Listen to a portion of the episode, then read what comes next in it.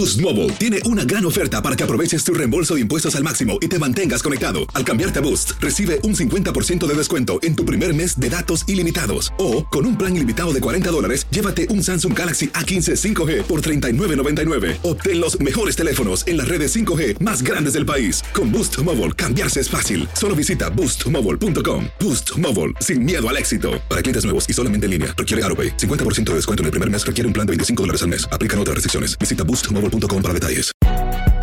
Si no sabes que el Spicy McCrispy tiene Spicy Pepper Sauce en el pan de arriba y en el pan de abajo, ¿qué sabes tú de la vida?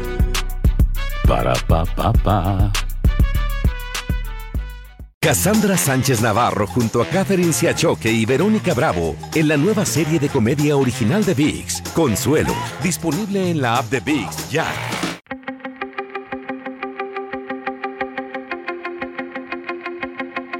Temas importantes, historias poderosas, voces auténticas. Les habla Jorge Ramos y esto es Contrapoder. Bienvenidos al podcast. Vamos a hacer la siguiente pregunta. ¿Puede alguien ser demasiado viejo para ser presidente? Para ser candidato a presidente hay que tener por lo menos 35 años de edad, pero no hay límite de edad para el cargo. El presidente Biden tiene 81 años, Donald Trump tiene 77 años y ambos se han enfrentado a duros cuestionamientos por su edad. La edad claramente parece ser una preocupación legítima para algunos votantes, pero ¿cuándo se convierte eso en edadismo, es decir, en discriminación por la edad? Por eso quería conversar con Fernando Roca, quien es mentor en el cuidado de ancianos, es escritor y es el autor del libro Ahora soy papá de mis papás.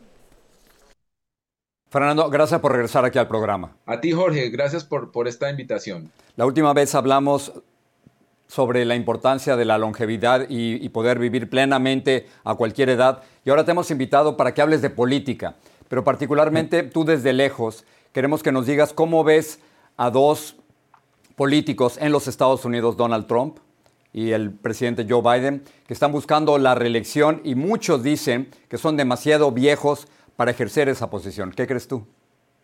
Jorge, gracias. Yo, yo creo primero que el, el, modelo norteamericano, que es un modelo de política conservadora con solo dos partidos políticos, eh, republicano muy conservador y, demócrata un poco de más, cent, más, centrado y un poco liberal, eh, no da mucho espacio tampoco. Eh, en América Latina tenemos movimientos de izquierda que traen personas más jóvenes, pero eh, yo creo que el formato de político de Estados Unidos siempre lleva a que vaya una persona experta, cosa que no está nada mal, o sea, que sea una persona de 50, 60 o 70.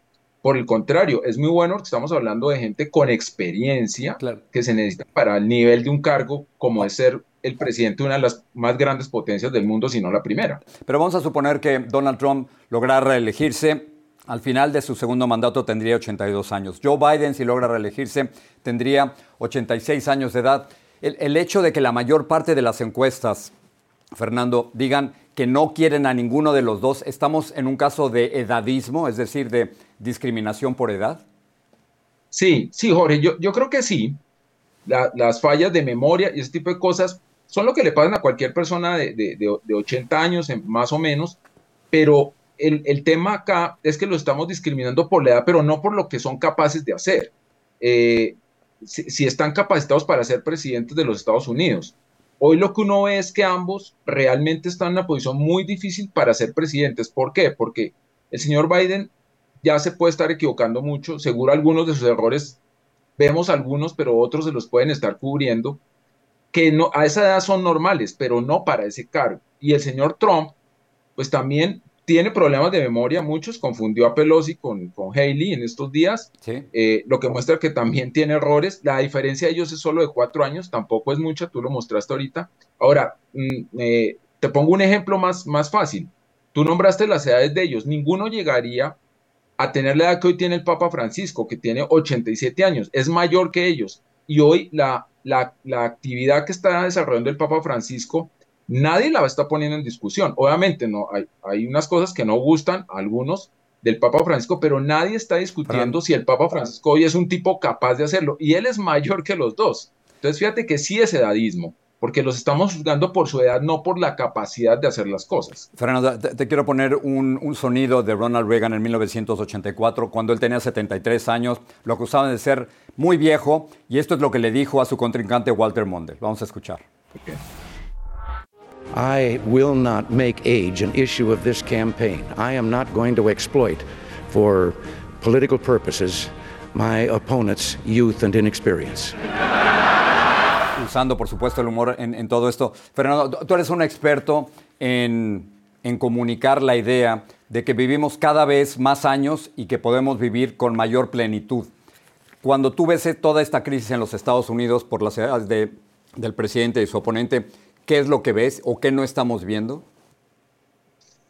Jorge, mira, creo que no solo en Estados Unidos, sino en muchos países del mundo lo que estamos es calificando a la gente no por lo que es capaz de hacer, sino por la etiqueta que nos han puesto o que le hemos puesto. Hoy los de 80 hacen cosas que hacen los que, lo que hacíamos los de 60 y los de 60, hoy estamos en, en una capacidad de hacer muchas cosas, de crear empresa, de no quedarnos jubilados, pero nos etiquetan como viejitos porque tenemos más de 60 años o porque tenemos muchas canas, pero no estamos, estamos viendo lo que se puede hacer. Entonces me parece que es un error en general no solo de, la sociedad norteamericana, de tratar de, jubilar a su gente antes de tiempo en términos de que los estamos limitando, estamos diciendo que una persona de 60 o 70 u 80 años no es capaz de hacer eh, actividades y claro que sí. Yo creo que lo que hay que hacer es un trabajo eh, de intergeneracionalidad donde unamos esas dos capacidades tan, tan importantes, la de los jóvenes que traen un ímpetu y una gran educación en este momento, pero no tienen toda la experiencia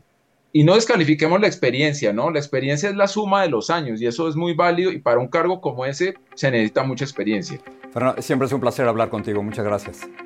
Jorge, el placer es mío.